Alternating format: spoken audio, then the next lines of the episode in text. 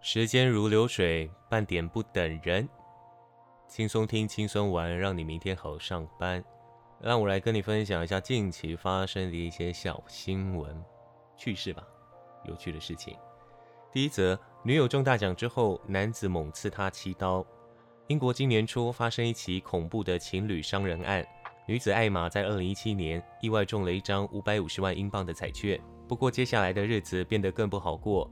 相处十余年的男友吉布斯，在他中大奖之后，个性变得偏执多疑，每天都想着控制女友，甚至还在艾玛的车上安装追踪器。而面对男友多年来的多疑猜测，艾玛在今年初忍痛提出分手。不过吉布斯却当场拿菜刀刺向他的脸部，猛刺七刀后驾车逃离。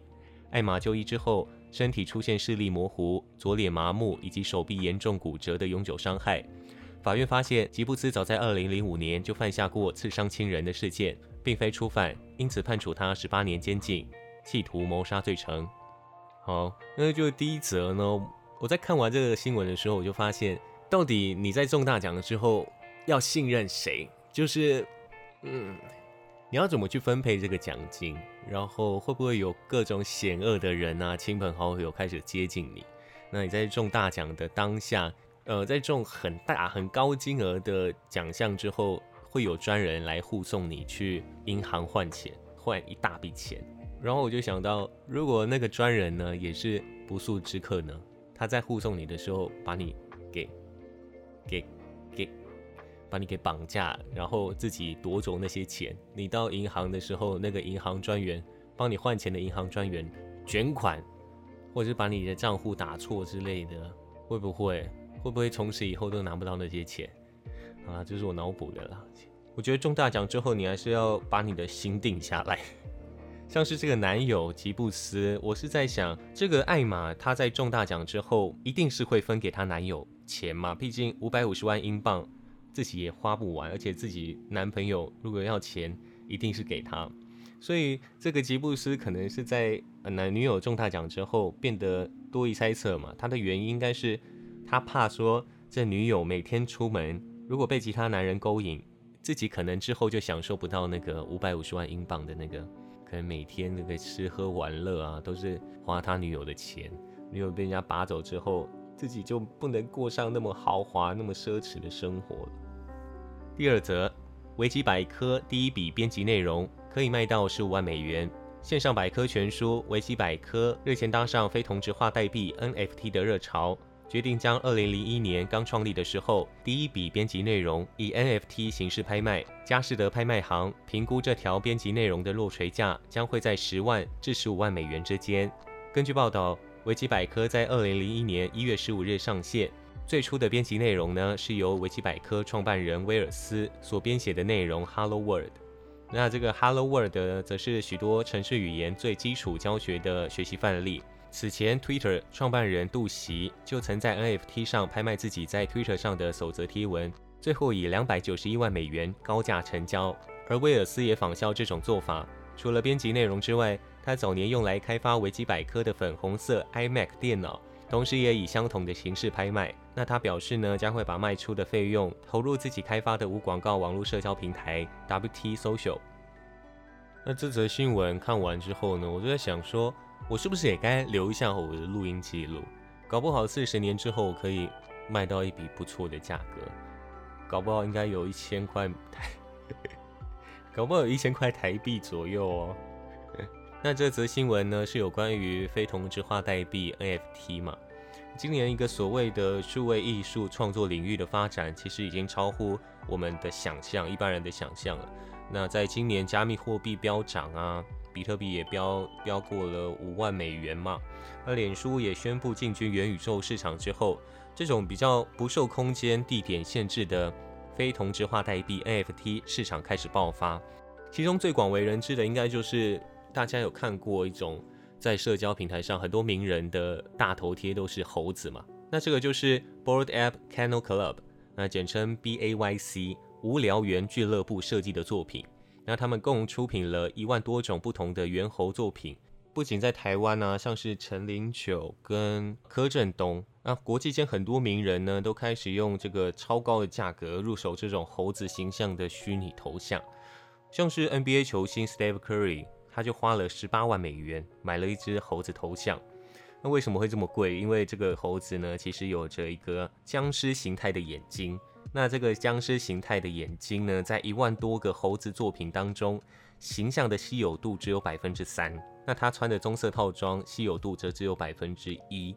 另外，这个 Curry 还帮这个猴子买了一只狗，就是这个猴子可能要牵着一只狗去散步，这样子也高达一点八万美元，那总价就高达了二十万美元。这种交易的方式呢，应该会在未来有一个无限的发展，因为它不受地域的限制啊。像是 Elon Musk，呃，马斯克前女友 Grimes，在短短二十分钟内，就在 NFT 的交易平台上卖出了十个画作，成交价高达了五百八十万美元。比较不受时间成本上的限制，也不受空间限制，呃，唯一限制的就是你可能要有钱一点。第三则，姓史太有味道。爸妈取名超苦恼。根据网易新闻报道，中国有一名男子姓氏为“眼屎”的“屎”字，因为过于特别，小时候经常遭到同学嘲笑，因此他希望能为女儿取个好名字，避免女儿跟自己一样拥有一个不快乐的童年。报道指出呢，这名史姓男子想破头也想不出一个史姓到底要配哪种名字才会好听，甚至上网求助，引来大批网友集思广益。最后，这名男子听从自己母亲的建议，将女儿取名为“舒服”的“舒”一字。那这个“史书”呢，也是中国史书的谐音。然后，这个“书”字呢，有从容大方的意思，分散了对特殊姓氏的关注。根据报道，史姓呢，源自于中国壮族，是一个人数不足千人的稀有姓氏。啊，据传因为明代瑶族人史家军的一句名言：“姓史姓尿也不姓牛”，使其后代以史为姓。那看完这则报道之后呢，我有在朋友圈询问，如果自己姓史，到底要帮小孩取什么名字？那最多人回的是史莱姆，哇，哎呦，好像也有人回史脑筋之类的。那我最喜欢的名字应该是史内普啊，史内普教授。那小时候在看哈利波特的时候，应该听到史内普，应该那个史自己也会想到这个史，岩石的史。那人呢，最幽默的方式就是自嘲嘛。如果你自己。很不幸，也不算是不幸啊，也不能 尊重一下。如果你自己很、很、很不幸嘛，很幸运的娶到很幸运的那个自己叫史嘛，像我是姓陈，如果你自己姓史的话，那你就把自己取名为史内普吧，就是，就是比较特别一点，然后要要让人家笑，就是把笑到底，笑到底你就赢了啊，别人尴尬。你自己不要尴尬，那你就是赢家。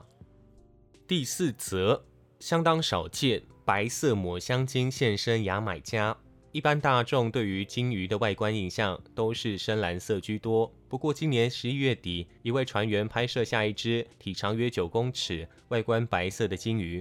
事后经过科学家确认，这是一只相当罕见的白色抹香鲸。海豚保护组织表示，由于抹香鲸本身就会长时间潜在深海里，导致人类很难去研究这种生物，因此白色抹香鲸更为少见。科学家甚至无法计算实际上到底有多少白色抹香鲸留存于世。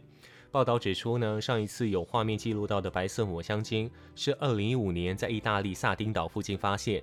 近年来在多米尼加海域也有民众目击的记录。那加拿大达尔豪斯大学抹香鲸专家格洛就推测。多米尼加和牙买加海域的两条白色抹香鲸可能为同一条鲸鱼，不过目前还没有直接证据。呃，我查了一下，我查一下刚刚那个维基百科，抹香鲸呢是世界上最大的齿鲸类鲸鱼。那刚刚这个报道呢，为什么讲到这个生物呢？让科学家很头痛，很难观察得到，因为他们是目前呢世界上发现到潜水最深的哺乳类动物，它们常会出没在水深超过一千公尺的地方，而且可能还会更深呢。那它们的巨大尾鳍可以加速潜入深海，一分钟内可以潜到三百二十公尺水深啊！它们有一个超大的肺活量，可以帮助它们潜到一千多公尺深，还可以在水中达一个小时左右，是一个非常难去研究观察到的一个生物。这肺活量到底要多大才可以待在水中一个小时？我自己啊，我自己有测过我的。最大肺活量，我可以闭气大概一分四十秒左右，其实也是算蛮久的，也是算蛮久，但我可不会啊待一个多小时啊。废话，看完这则新闻之后，我都会想到小时候，我都会跟我哥讨论最喜欢哪种鲸鱼，不知道如果家里有兄弟姐妹的会不会这样子？你最喜欢哪种牛？然后我就会说哦，我喜欢犀牛啊，水牛什么的什么的。那哪一种金鱼的话，我自己是最喜欢蓝鲸啊。最为什么要讲这个？就最大的就是我我最喜欢就是蓝鲸，好像是最帅的那种，一定要当最强。抹香鲸呢，我哥就是最喜欢抹香鲸，所以啊，为什么要选这则新闻呢？就是哦。小时候常常被抹香鲸骚扰哦，呃，我最喜欢抹香鲸哦，他听得好烦。第五则，相当于飞机音量，澳洲男子打嗝创世界纪录。澳洲男子夏普 Sharp 日前挑战金氏世界纪录最大分贝的打嗝声，一举打出一百一十二点四分贝的超大声饱嗝，相当于一架飞机的起降音量，哦，成功打破纪录。那根据报道呢，夏普在六岁时学会打嗝。那他的妻子鼓励他不要埋没自己的打嗝才能。在妻子的训练下呢，夏普花了五年的时间准备这一刻，最后打出超高分贝的饱嗝。这个声音呢，足以让人体的听力受到损害。夏普为了准确的录下音量，还特地在录音室进行挑战。而目前女性世界纪录则是一名女子在意大利的一场啤酒节上所缔造。呃，夏普下次或许可以选在畅饮啤酒的时候打嗝，挑战自己的超大饱嗝世界纪录。呃，看完这个的新闻啊，其实蛮好笑的。大家可以去 YouTube 上搜寻这名男子，他叫做 Sharp Sharp，关键字就打 loudest burp，最大的打嗝声，可以听到他一大堆打嗝的声音，就是 他一个整部影片十几秒的影片，就是一直在打嗝，很闹，非常闹。然后这个金氏世界纪录，这个记录我觉得其实很荒谬，就是很多人都会，很多人都会赶快想一下自己可以打破什么世界纪录。像是英国有一个人呢，他在吃着 M&M 巧克力的时候，就想到是不是没人做过叠过 M&M 巧克力的世界纪录？但其实真的有，先前叠 M&M 巧克力是叠四个，世界纪录是叠四个。呃，不要想说这个巧克力其实很好叠，它是一个圆形 M 巧克力啊。我为什么要形容呢？M 巧克力大家都吃过嘛，就是圆形的，其实还是蛮难叠的。那于是呢，他花了三个小时完成叠五个 M 巧克力，然后创下金氏世界纪录。那我之前自己在滑手机的时候有看到一段影片，呃，有人在一定时间里面用头去撞那个，去撞碎核桃，那数量也创下金氏世界纪录，就是，就我想表达。我想，我想表达的是，核桃，核桃不是给你用头去撞的，核桃，核桃是给人家吃的，好吗？就大家如果有这种破纪录的梦想，好像也不用太难，就你把嗯，就想的天马行空一点，但记得旁边要有证人呢。这今日世界纪录它的申请方式呢，其实也被很多外界的人士批评。因为你申请这个打破金氏世界纪录是免费的，然后也不会得到报酬，但是每个申请者大约要等到六到十二周才能得到回复。那如果你向这个金氏世界纪录公司支付一定的费用，则可以在三个工作日内得到回复。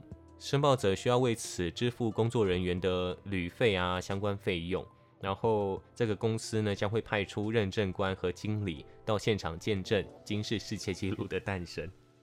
然后，如果成功刷新呢，或者是建立记录，则可以当场获得装在相框内的证书。所以你要付钱，你才可以更快的成为世界纪录保持人，也是嗯受到外界很多批评。不知道大家有没有想到什么自己可以破什么世界纪录？我是在想说，眨眼速度最快也可以破世界纪录吧，或者是嗯在家耍废多久吧。第六则。安琪拉今晚在吗？能助人脱离危险。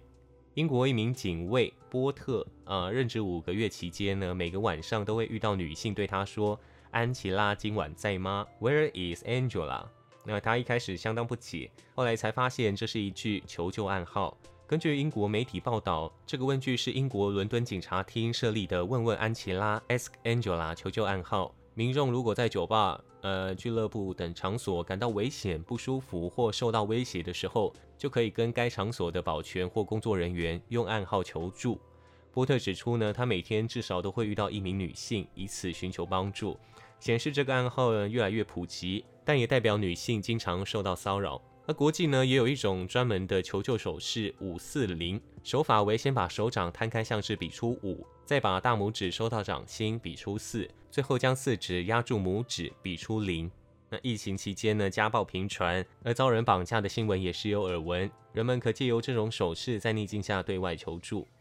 我觉得如果在台湾的话，Where is Angela？应该是要把它改成，那请问你知道怡君在哪里吗？啊，应该比较好懂一点啦。我觉得这些手势呢，跟暗号，呃，很多女性也需要去得知，就。